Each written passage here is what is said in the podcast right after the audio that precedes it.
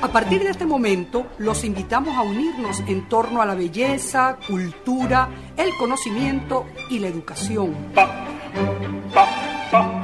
Un minuto con las artes.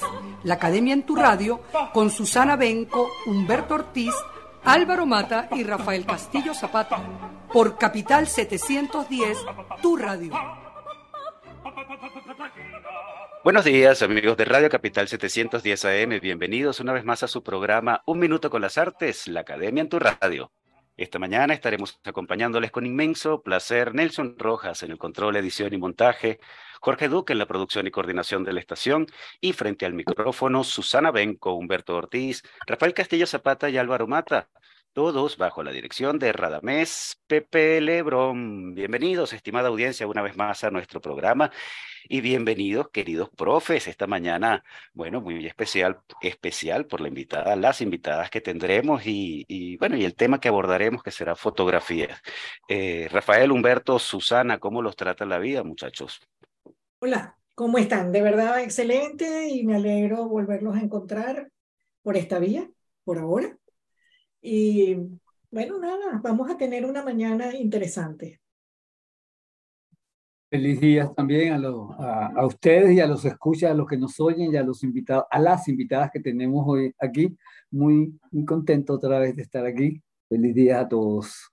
Eh, bueno, nada, como siempre, a pesar de la, del clima y de las adversidades, siempre estamos aquí tratando de compartir con todos ustedes una mañana divertida, y además sustantiva.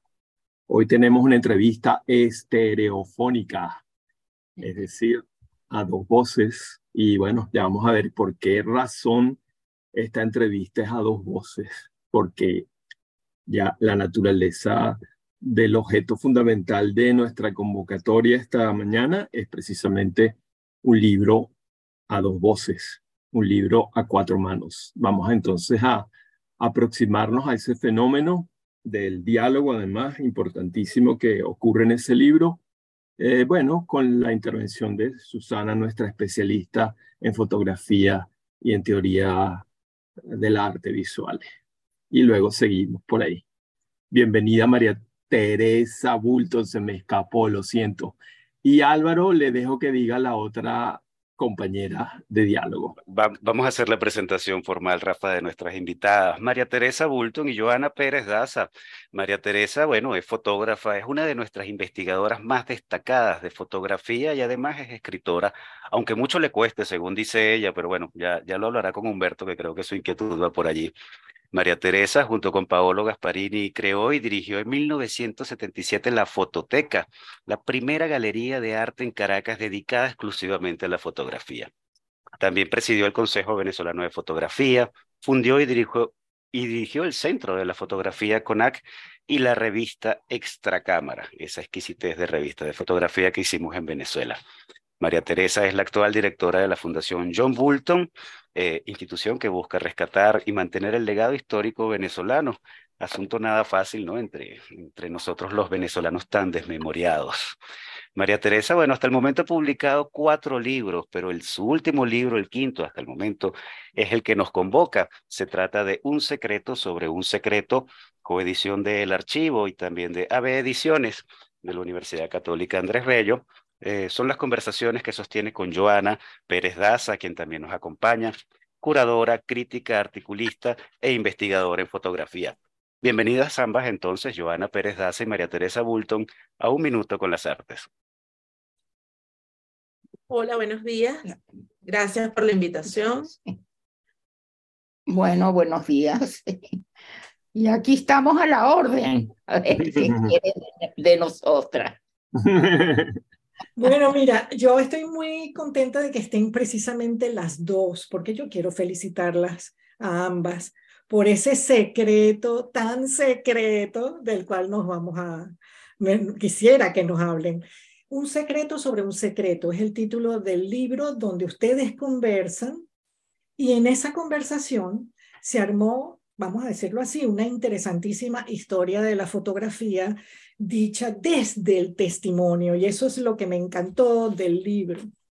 Es un libro muy personal, testimonial, muy diáfano y además con una, eh, se nota, se percibe que en el diálogo que ustedes establecieron eh, realmente ha habido afecto y al mismo tiempo mucho interés en dar eh, una secuencia muy agradable de los hechos y de cómo sucedieron las cosas con respecto al desarrollo de la fotografía en Venezuela. Pero asimismo, además del devenir de la fotografía, eh, allí está, también se incluyen otros temas que me parecen muy, muy importantes, como la ética del investigador, el, hasta qué punto se es investigador, se puede ser crítico si al mismo tiempo o en algún momento de la vida se es gerente o se es directivo o representante pues en, en, en algún cargo específico, como fue el caso de María Teresa. Eh, luego también cómo eh, se, se, desarrollaron las, o se desarrolló las diversas publicaciones y en especial la revista Extracámara que tuvo tanta, tanta fuerza y tanta importancia. Eh, es interesante también leer eso, cómo sucedió, cuáles eran los criterios, cómo pensaban, qué buscaban, me pareció fantástico. Y sobre todo, cómo ejercer la crítica fotográfica. Eh, hasta qué punto, eh, cómo se ejerce el criterio con respecto a la fotografía. Eso me, cómo es la manera de abordarla, cómo trabajarla, cómo establecer diferenciaciones de, de categorías al respecto. Y tengo como dos preguntas. Una como muy, muy obvia, tal vez para comenzar, que la razón del título del libro háblenos de ese secreto, de ese secreto sobre un secreto. Esa es una. Y la otra, eh, me llamó mucho la atención un comentario que en algún momento dado en el diálogo, María Teresa, eh, cuando le, Joana le pregunta acerca de la situación actual en la investigación eh, sobre fotografía, María Teresa respondió que sentía que como hubo un, vamos a decir, un bajón en cuanto a la funcionalidad de algunas instituciones museísticas. Al respecto, no se estaba desarrollando como en otros momentos, y eso es, es, posible, sobre todo porque el tema de publicaciones no es nada más en fotografía, sino en general se ha complicado mucho en el país. Pero yo quisiera contrarrestar la respuesta con el rol que me parece muy importante que está haciendo por ejemplo, el archivo Fotografía Urbana, eh, el Centro de Artes Integradas con el CIEF, que tiene un diplomado de fotografía en alianza precisamente con la Universidad Católica Andrés Bello, el mismo Centro Cultural UCAP, que también se están haciendo exposiciones, la Galería Carmen Araujo Arte, que ha, tenido también eh, mucho interés en, en exponer y, promover todo lo que se, esté haciendo se está haciendo actualmente en fotografía, y no hablemos de curadores que están activísimos, con la misma Giovanna, Sagrario Berti, eh, bueno, me viene a mi cabeza Costanza de Rogatis, que de alguna manera también lo hace. Bueno, esas serían como mis dos preguntas para iniciar el diálogo de la mañana. Bueno, este, lo de un secreto sobre un secreto te lo va a decir Joana, porque eso viene de Susan Sontag. de, de Diane Arbus, que trata de definir la fotografía precisamente como eso. ¿Qué es la fotografía? Un secreto sobre un secreto. Mientras más te cuenta, menos te dice, eh, parrafaseándolo un poco. Eh, esas capas de información que están contenidas en una imagen que para una persona puede significar algo en algún momento dado y para otra cambiar la percepción. La intención de, de estas conversaciones, como la, las concebimos, era una atmósfera de, de amistad, de afecto, de camaradería, eh, sin imposturas y sin, eh, digamos, pretensiones eh, complicadas, sino hacer al lector partícipes de estas conversaciones que lo que hicimos fue darle orden y estructura a lo que veníamos ya desde hace rato trabajando como compañeras de trabajo y como amigas. Entonces nos damos cuenta que en esa relación de intercambio, de aprendizaje, de, compartir, eh, también hay secretos. También no, eh, yo le decía a María Teresa que no porque deban permanecer ocultos o porque sea algo que haya que esconder, sino porque han estado muy silenciados, han estado eh, como desapercibidos y hace falta entonces precisamente sacarlos a la luz. Eh, fotografía, la palabra fotografía es escribir con luz, dibujar con luz. Entonces queríamos desde esa relación imagen y palabra sacar a la luz toda esa historia de la fotografía venezolana que guarda María Teresa como persona, porque desde su propia vivencia se empieza a contar y se empiezan a hilar episodios importantísimos de nuestra fotografía venezolana, no solo a nivel de gestión, de gerencia institucional, sino también de investigación y de creación. Entonces, para mí era muy importante que esos secretos, que a veces para mí eran hallazgos y sorpresas, eh, estar con María Teresa conversando y, y encontrar un, un, manuscrito, encontrar unas memorias de un simposio de fotografía, encontrar una cantidad de anécdotas interesantísimas, la columna que escribió María Teresa en el Nacional durante varios años. Entonces, allí para mí eh, habían secretos, cosas que no conocía y que todas eran, digamos que una sorpresa, un asombro, y me parecía fascinante que quienes se interesan en la imagen pudiesen conocerla, pero también creo que una de las intenciones de estas conversaciones es pasearnos por la historia del país a través de la fotografía. Entonces, no necesariamente únicamente restringirlo a la imagen, eh, sino también cuando veíamos la columna del Nacional, para mí era muy llamativo ver las publicidades de, que estaban alrededor de esa columna, eh, de aerolíneas, de whiskies, de eh, la programación televisiva del fin de semana. Entonces, eso a mí me estaba contando otras, otras historias, esas narrativas paralelas, y eran como secretos. Bueno, respecto a lo, la segunda pregunta, que es muy compleja, este, yo pienso que, uh, la, falta de museos y la falta de prensa escrita ha, ha mermado mucho la crítica de fotografía.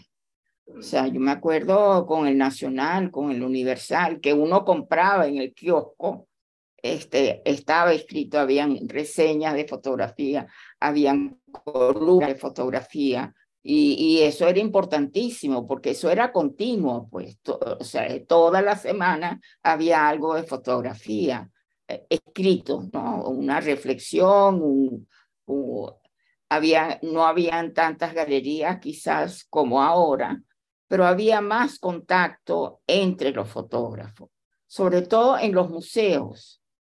Fin, no solamente con los fotógrafos, yo creo que con, con los artistas en general, ¿no? este, los sábado, o sea, los domingos, el domingo que en cualquier país es un día uh, bajo, triste, fastidioso, porque no hay dónde ir, qué sé yo. Me acuerdo en Nueva York era horrible los domingos. Bueno, aquí los domingos eran una maravilla, porque uno iba al Museo de Bellas Artes, a la Galería Arte Nacional, al Museo de arte contemporáneo, se encontraba con amigos, se encontraba con gente, se conversaba, se veía la exposición, o sea, había un intercambio cultural mucho más intenso, yo pienso, que ahora. Y mm, eso en cuanto a la crítica, pero por ejemplo en el, en el en la, digamos, la investigación, que sería como el ejercicio más profundo que se está ejerciendo desde centros académicos, tal vez en eso podría haber más impulso. Precisamente el ejemplo que, que comenté antes de la UCAP con el, con el CIEF, con el Centro de Artes Integradas, eh, que están haciendo, bueno, estudios fotográficos. Digamos, es otra manera desde el ámbito privado eh, de mantener la conexión y, de, y de, de, desarrollar por lo menos una visión de lo que está tal vez, de lo, no, que, de lo que esté ocurriendo actualmente. Eso es verdad, sobre todo el Internet, te voy a decir. Sí. Internet es una maravilla para la investigación, O sea, porque antes había, yo creo que lo digo en el libro, había que comprar el libro o comprar la revista o comprar el, el periódico, que eso era más accesible, pero comprar el libro era muy difícil. O sea, yo pude ah, hacerlo porque yo viajaba, pude viajar y pude comprar libros de crítica de fotografía eh, importante fuera, ¿no? Pero ahora el Internet lo ha hecho mucho más fácil todo, pues, porque desde tu casa tú puedes meterte en, en YouTube, hay programas estupendos de, intelectuales, de filósofos, de investigadores, ¿no? Entonces sí, pero entonces habría que publicarlos, habría que sacarlos afuera, afuera, no sé si con, uh, con alumnos o qué, no, no sé. Yo, yo siento que todavía no hay suficiente vínculo entre el público y el investigador, porque eso también lo digo en el libro, antes en el interior, eso era catastrófico, pues. no había internet, justamente, y habían solo libros y libros no habían afuera, ¿no? Entonces, bueno, este, no todo es malo, obviamente. No, no. Cuando tú comentabas todo la compra de los libros y de armar la biblioteca y de, es que de verdad se trabajaba de, con las uñas.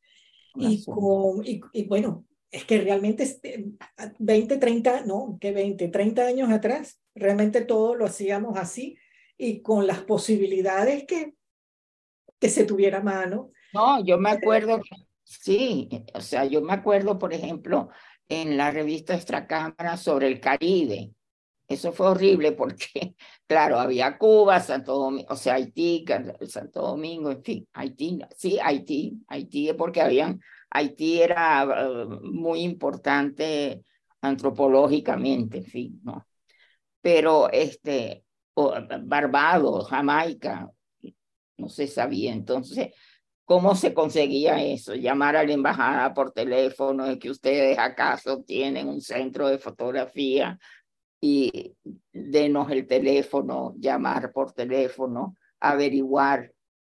En fin, era, era, era así, pues. O sea, era difícil.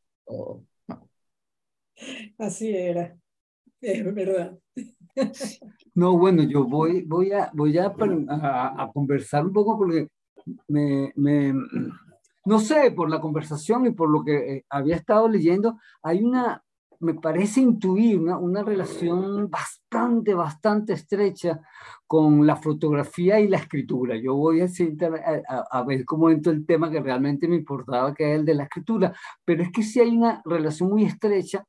La, fotografía es un, un, arte que empieza siendo muy técnico, es un trabajo técnico, había que recoger la realidad con una cantidad de artificio técnico para recoger un, momento que era muy estudiado, muy trabajado, muy puesto bonito para que fuera bien captado, pero eso se acaba cuando empieza la, la, la, la definitivamente cuando empieza la, la instantánea, el trabajo con la instantánea, agarrar el instante. Entonces la fotografía pasa a un discurso mucho más directo con, con, con, con el tiempo, ¿no? Una cosa, atrapar en instante, atrapar en una imagen en instante.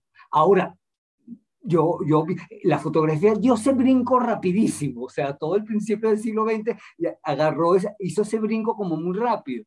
Y llegó a un sitio, lo que vale la fotografía prácticamente, hoy, hoy que hay tanta tecnología en los celulares y que para tomar una buena fotografía, yo que tener un buen celular tengo, casi, casi así, el valor, yo hablaba de fotografía de arte, claro, el valor artístico de la fotografía se ha voy a usar una palabra fea, pero como si me ocurre decirlo, se ha reducido, entre comillas, al valor de la imagen fotografiada, lo que muestra la imagen, lo que la imagen toca, lo que la imagen, como la imagen afecta a quien la observa.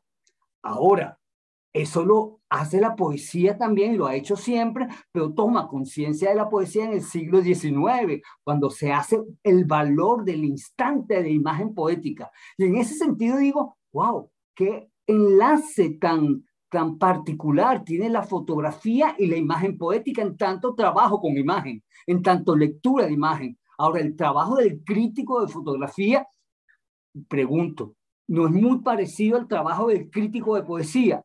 El sentir la imagen y de qué se habla con una imagen propuesta. Claro, en la gramática, en la palabra está, pero no sé, hay una, un, un, un, empate. La poesía se utiliza en todas las artes. Yo puedo usar una, una imagen poética y meterla en un collage o meterla en, como, como el epígrafo en, en, una instalación. Y la fotografía, ¿acaso tampoco no la podemos poner donde no dé la gana? La imagen ya no es solo la fotografía, sino lo que la imagen sugiere como, como posibilidad imaginaria.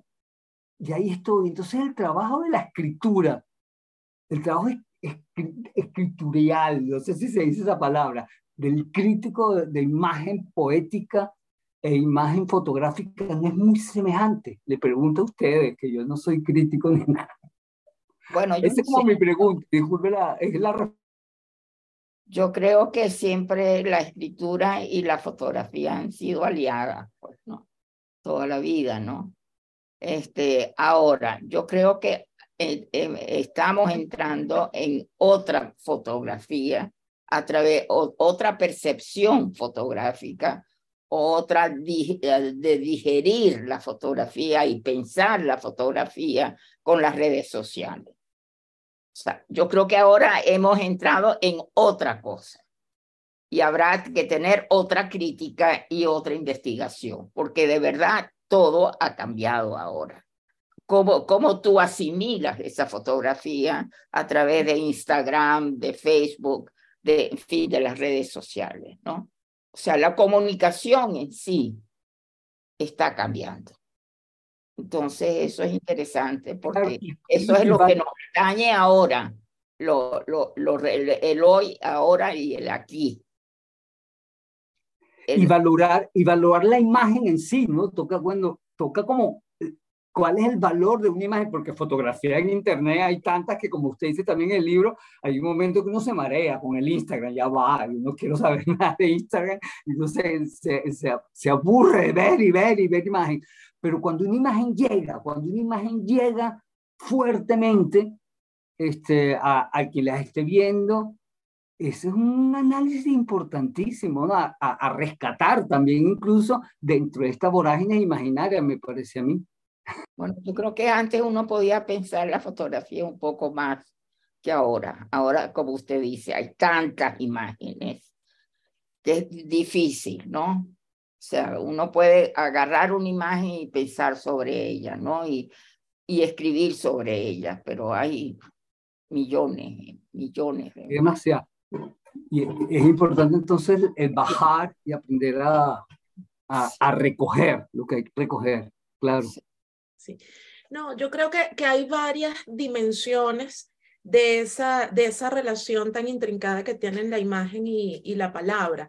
Una, de hecho, María Teresa la, la, abordó y la presentamos en el, en el libro, que es que ella hace sus propias fotografías y luego escribe, luego eh, como una especie de, de, bitácora, de diario, de hecho es, ese trabajo se llama experiencias, escribe y va dando como pistas al espectador sobre ese trabajo, está dando también un condicionamiento y un contexto. Pero, y, esa relación la han trabajado, por ejemplo, aquí en Venezuela, eh, otro, otro fotógrafo, se me viene ahorita a la cabeza, Fina Gómez, eh, que como fotógrafa trabajó también con, con poetas. Entonces, esa, esa relación imagen-palabra, pero es que además eh, la imagen en sí misma, una narrativa, la imagen en sí misma nos echa un cuento y en ese cuento nosotros podemos verlo desde afuera, pero también podemos navegarlo, ¿no? Yo un ejercicio que suelo hacer con mis estudiantes es mandarlos a escribir una historia a partir de una imagen, pero ellos insertos en esa historia, ellos como si fuesen un observador o un personaje eh, dentro de esa imagen que está allí. Entonces, yo creo que las relaciones son muchísimas pensando en el tema de las redes, cuando está esa imagen por Instagram, pero viene acompañada de un caption, de un texto que de, también va aportando otros datos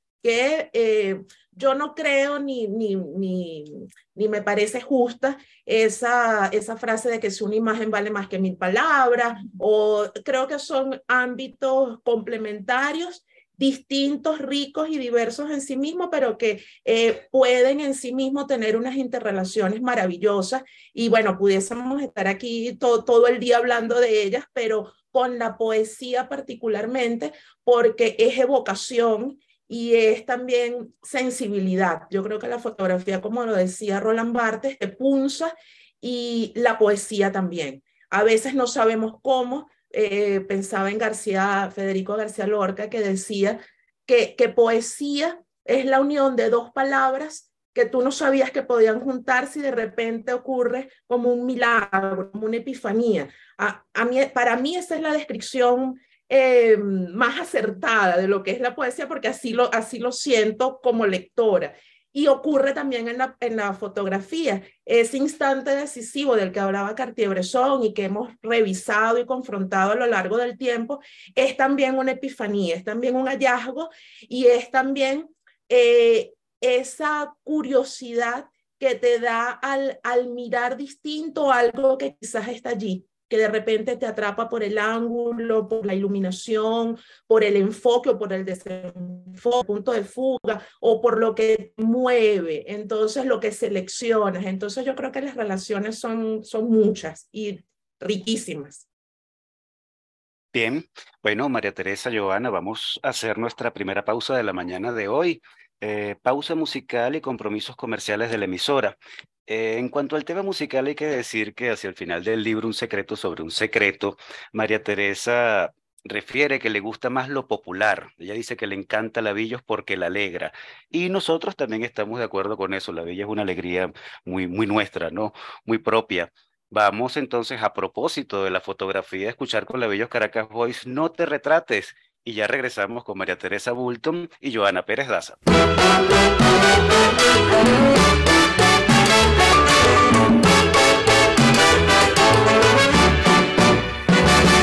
Te empeñas en retratarte total, ¿pa' qué? Si tienes cara de vieja, total, ¿pa' qué?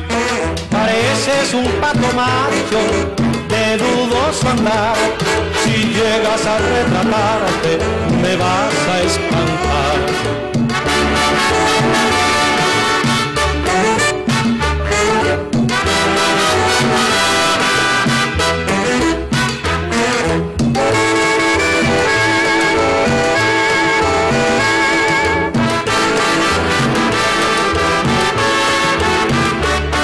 Si tú quieres retratarte, yo te Te cuesta cambiar de cara, yo sé por qué.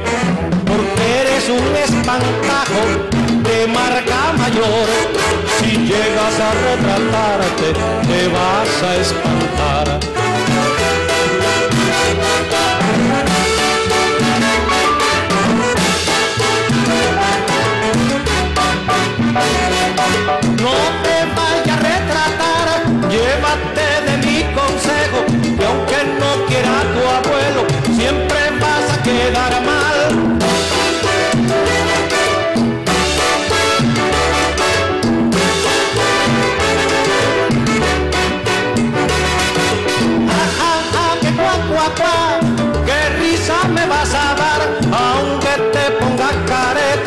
Siempre vas a quedar mal.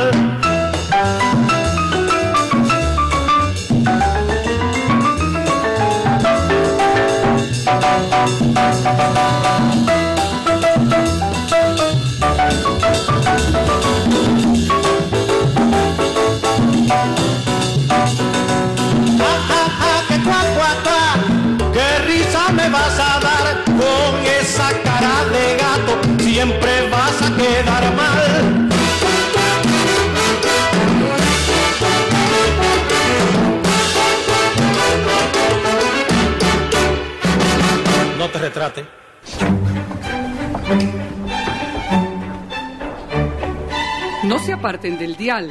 Ya regresamos en Un Minuto con las Artes.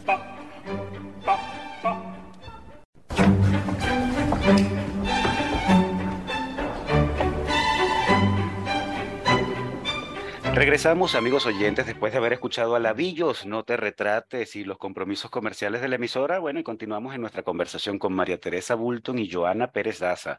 Rafael. Sí, bueno, esta pieza de Villos no podía ser más providencial para el programa y los temas que estamos tratando, porque bueno, el retrato es un elemento fundamental de, del libro mismo que estamos eh, evocando hoy, porque de alguna manera la entrevista, tal como la, la dispone eh, Joana en su diálogo con, con María Teresa, eh, puede considerarse un género biográfico, es decir, la entrevista es como una especie de retrato, ¿no? Eh, Susana Benco acaba de decirnos o hacer referencia al aspecto documental de, del libro también. Es decir, que eh, el libro tiene el valor de, de funcionar como un retrato del artista, en este caso de María Teresa Bulton, pero al mismo tiempo un retrato colectivo, o sea, el retrato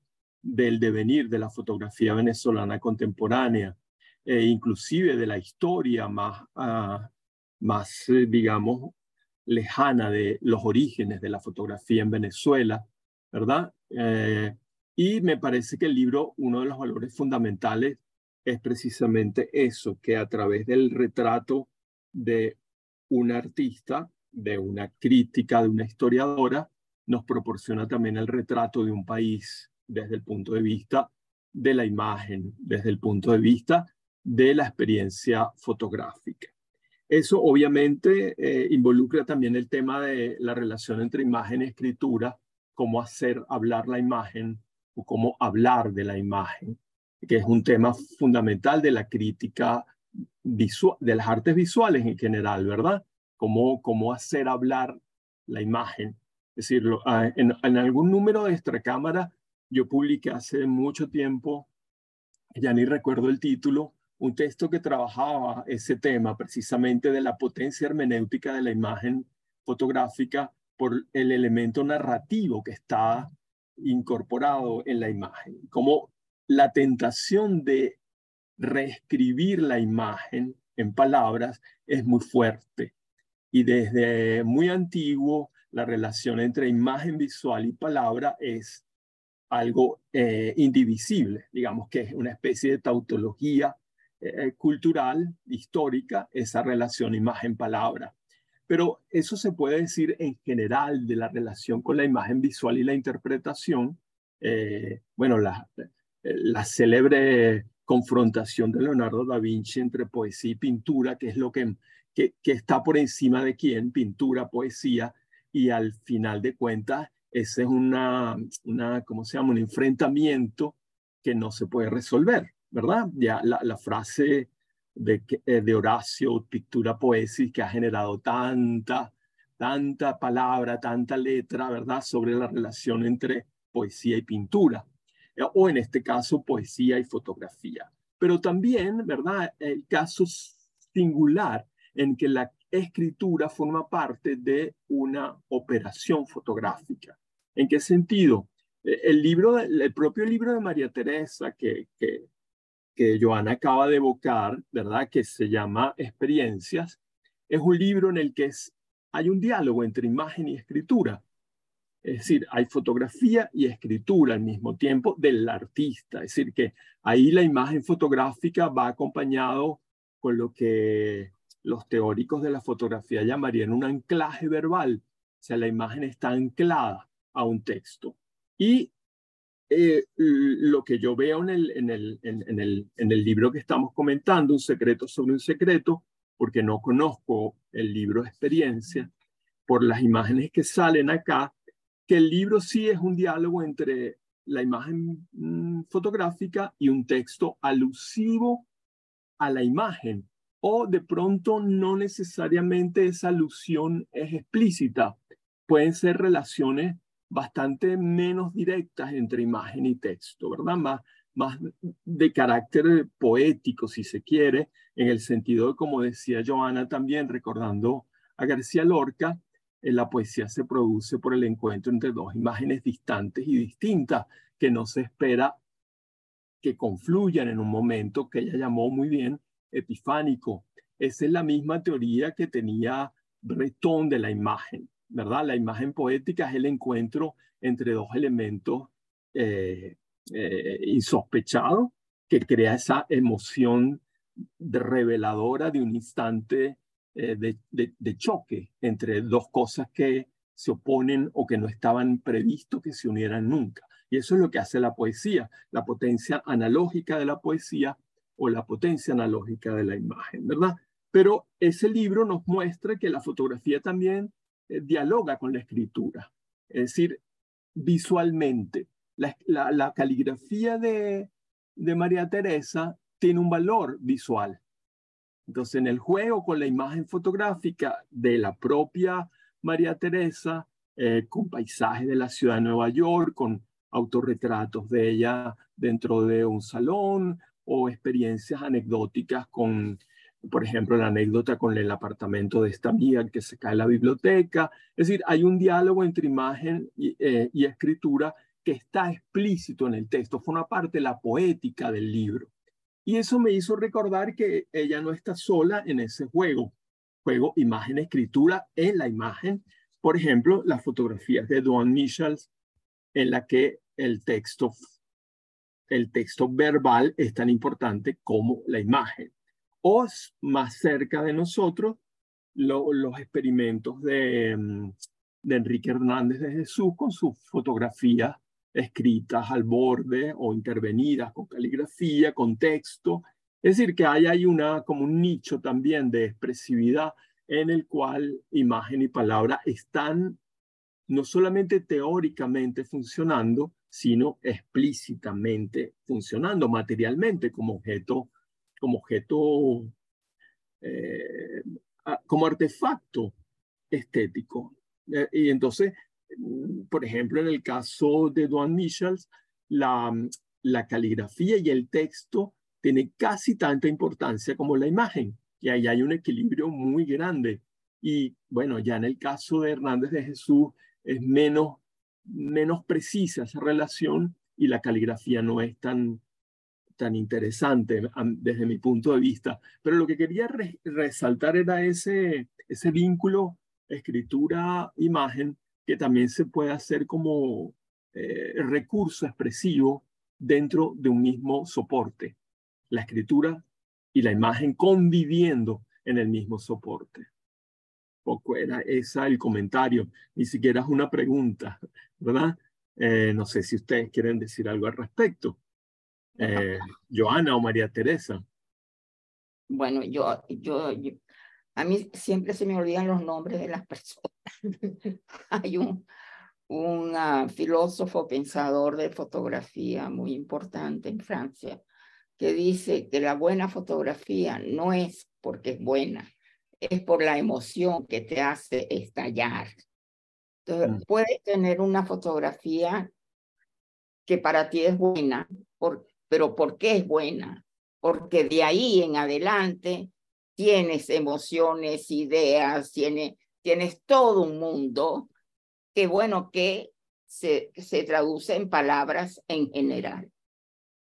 Tiene que traducirse en palabras, a menos que hagas otra fotografía, no. La idea no es esa. La idea es que a partir de esa fotografía te han venido sí, muchísimas ideas, muchísimas emociones que vas a traducir en palabras. Y por cierto, en, eso no es un libro, lo que yo hice de Nueva York, eso fue una exposición, eso, eso es un proyecto fotográfico.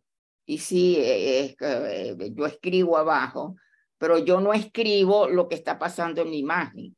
Yo escribo lo que esa imagen me está haciendo pensar, que a lo mejor no tiene nada que ver con la imagen.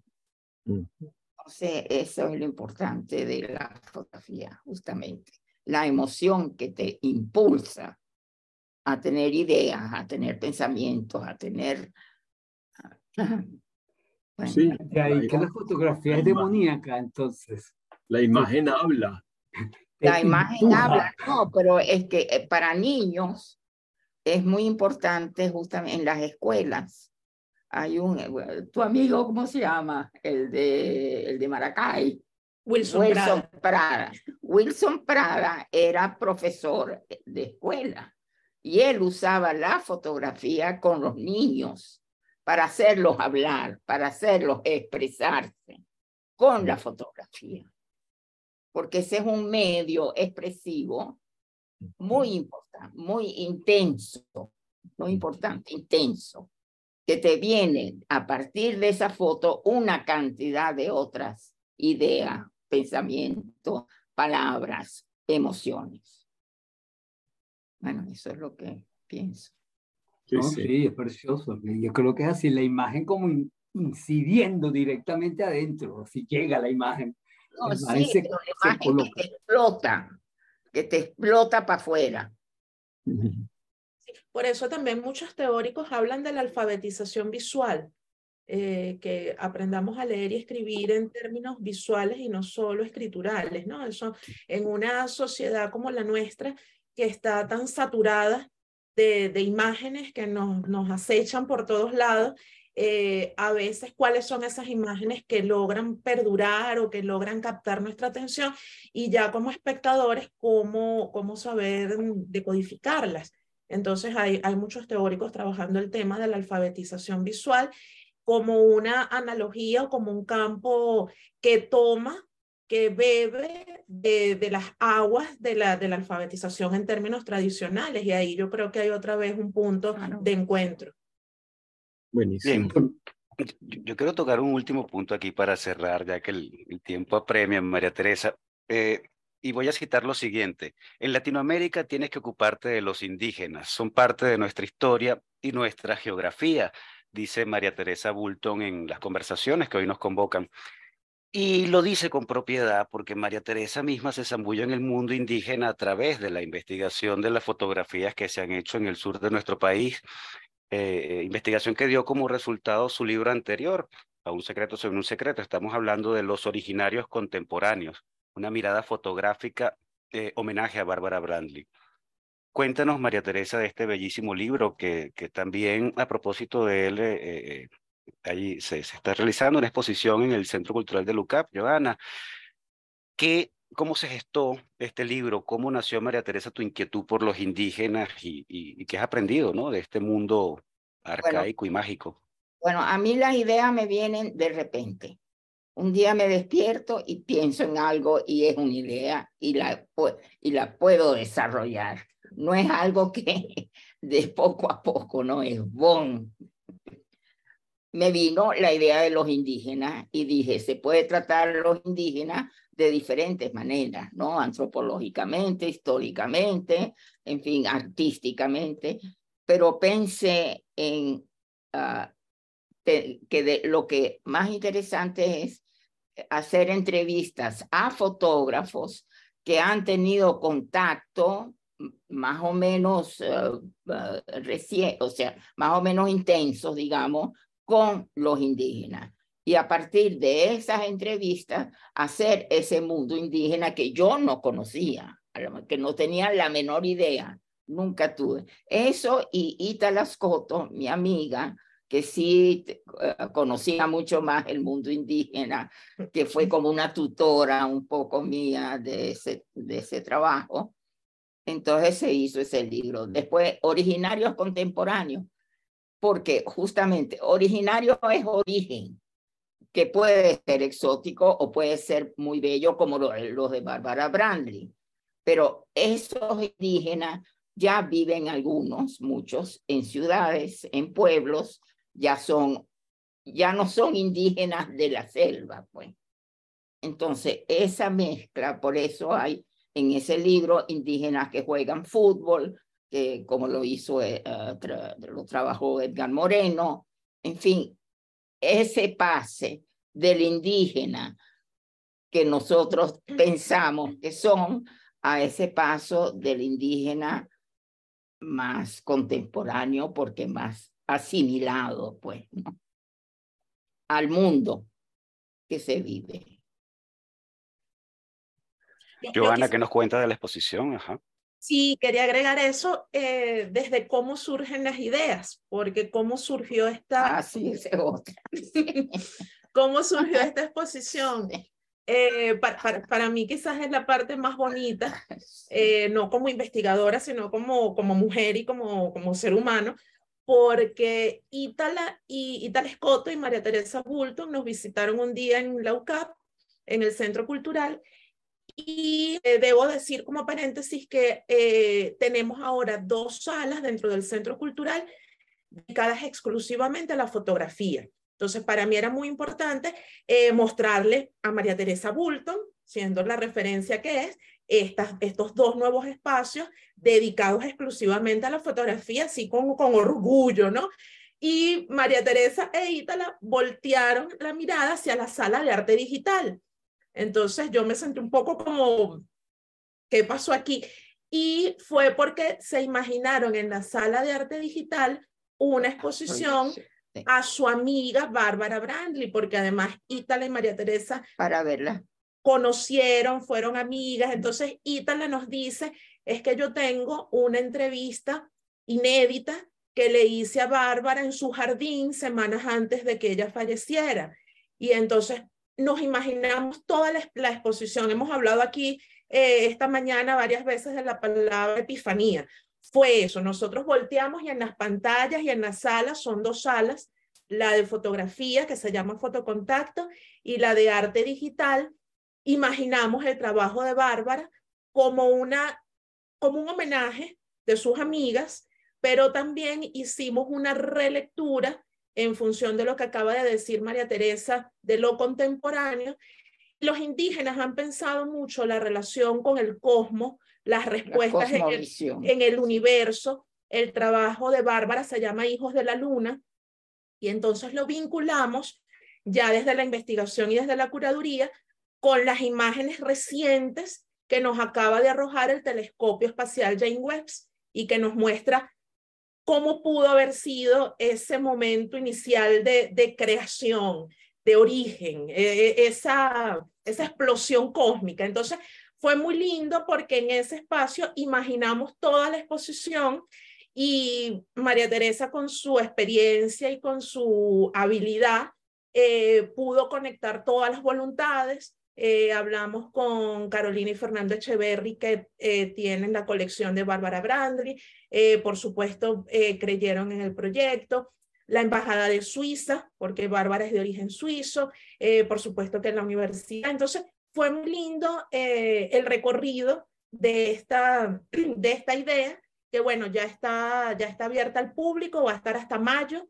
Y luego la parte digital Bauca Guayana, que también es un nicho importantísimo para mostrar este trabajo, que tiene como valor agregado, creo yo, eh, que muestra videos, hojas de contacto eh, de Bárbara. Conocemos también el proceso, las fotos quizás, eh, Susana, quizás los especialistas en la imagen, las fotos de Bárbara, es ese portafolio de Hijos de la Luna que muchos hemos visto y que muchos reconocemos y es bellísimo, no tiene desperdicio pero em, tiene este añadido de los videos que, documentales que la misma Bárbara hizo y, es de verdad maravilloso. Lo, le incluimos música.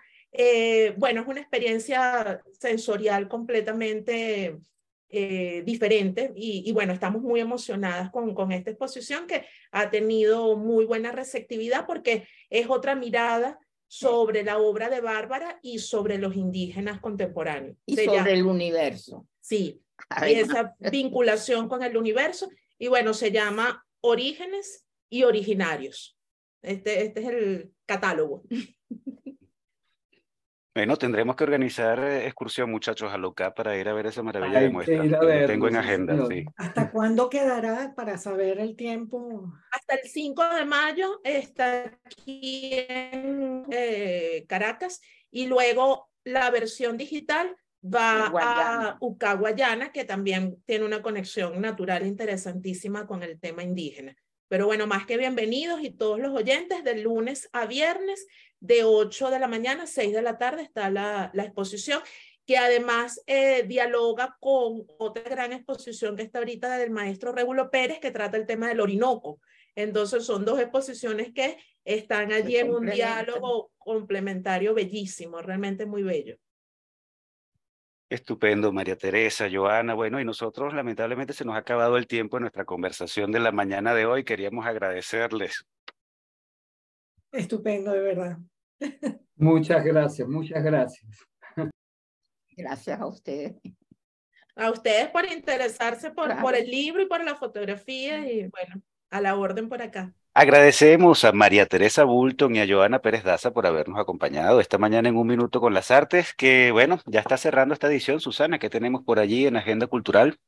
Bueno, comienzo con fotografía para seguir la, la tónica. El fotógrafo Rafael Delgado inauguró recientemente su muestra individual titulada Valencia Estenopeica, Encuentro con la Memoria de una Ciudad, en Cacao Cultura, justamente en Valencia, Estado Carabobo. Son imágenes tomadas en periodo de pandemia, pero en aquel obligado encierro, realizar fotografía estenopeica cobró aún mayor sentido, pues se trató de retomar las fotografías en sus orígenes, volver la mirada a imágenes de hace más de 100 años y recrear estas imágenes con una mirada artística sensible. Señala la nota informativa lo siguiente, y lo, lo voy a leer. Lo antiguo cobra valor y respeto a través de la apreciación de un trabajo como este, en donde la luz natural es la protagonista y con ella la madre naturaleza, la técnica exquisita. Todo esto le da la oportunidad de crear atmósferas, piezas únicas que evidencian el amor con que Rafael hace las cosas y en consecuencia obtiene resultados maravillosos. Por otro lado, tenemos que el Museo de Arte Afroamericano, con sede en San Bernardino, en Caracas, expone escriturarias de Luis Alberto Hernández. Señala Diego Torres Pantin en un artículo reciente que la obra de Luis Alberto se nutre del legado de las grandes religiones, las etnias indígenas de América, las monarquías europeas, los pueblos africanos, los imperios de la antigüedad, los nómadas árabes, las dinastías chinas, los alquimistas y demás corrientes culturales. De modo que, bueno, es interesante ver la selección que podemos apreciar en el Museo Afroamericano de Luis Alberto Hernández. Asimismo, en el Museo de Arte Afroamericano se está mostrando piezas de distinta procedencia, tales como tallas en madera, objetos de diversa naturaleza, muñecas, entre otros, que representan a la figura femenina, la maternidad simbología según diferentes etnias africanas. Esta exposición se titula, por esta misma razón, Madre, el árbol que da leche. Por otro lado, la artista Malu Valerio presenta su reciente proyecto expositivo en Abra Caracas. Este se titula El tiempo se diluye, un diálogo con el archivo de cocina de Antonieta Sosa.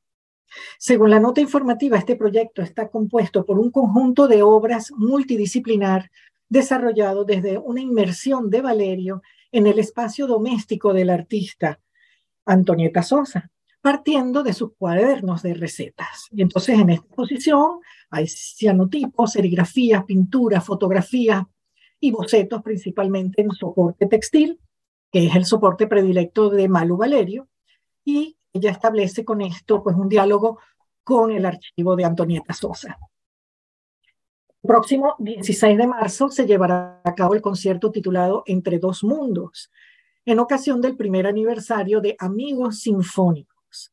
Este se realizará en el Colegio San José de Ávila y el reconocido director Cristian Vázquez dirigirá la Orquesta Sinfónica de Venezuela. Tocará como solista invitado Huáscar Barradas, el flautista.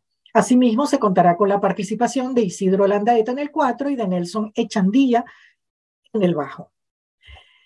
Y por último, eh, la Fundación Poeteca, la Poeteca, eh, mm, habrá una conferencia del reconocido semiólogo, crítico y docente Víctor Fuenmayor. Él dictará la conferencia Poéticas Integradas, Cuerpo, Imagen y Palabra. Y hablará justamente sobre su experiencia particular con respecto a la integración o la interrelación del movimiento corporal con el arte y la poesía. Esta charla será el jueves 16 de marzo a las 5 de la tarde. Bueno, no quiero dejar de decir que información para acceder a alguno de cualquiera de estos eventos por favor diríjanse a nuestra página web unminutoconlasartes.com, que allí tendrán pues todas las los enlaces, las direcciones para poder asistir. Bueno, y eso es todo esta semana. Muy bien, Susana, y nosotros, amigos oyentes, de esta manera llegamos al final de su programa Un Minuto con las Artes, la Academia en tu Radio. Estuvimos acompañándoles en el control de estudio, edición y montaje Nelson Rojas, en la producción y coordinación de la emisora Jorge Duque, y un gusto con usted, compartir con ustedes, como siempre, Susana Benco, Humberto Ortiz, Rafael Castillo Zapata y Álvaro Mata, todos bajo la dirección de Radamés Pepe Lebrón. Invitamos a nuestra audiencia a seguirnos en Instagram a través de arroba un minuto con las artes, por nuestra plataforma web www.unminutoconlasartes.com y por nuestro canal de YouTube Un Minuto con las Artes. Nos escuchamos el próximo miércoles. Y hasta aquí, Un Minuto con las Artes. La invitación es para el próximo miércoles a las 9 de la mañana por Capital 710, tu radio.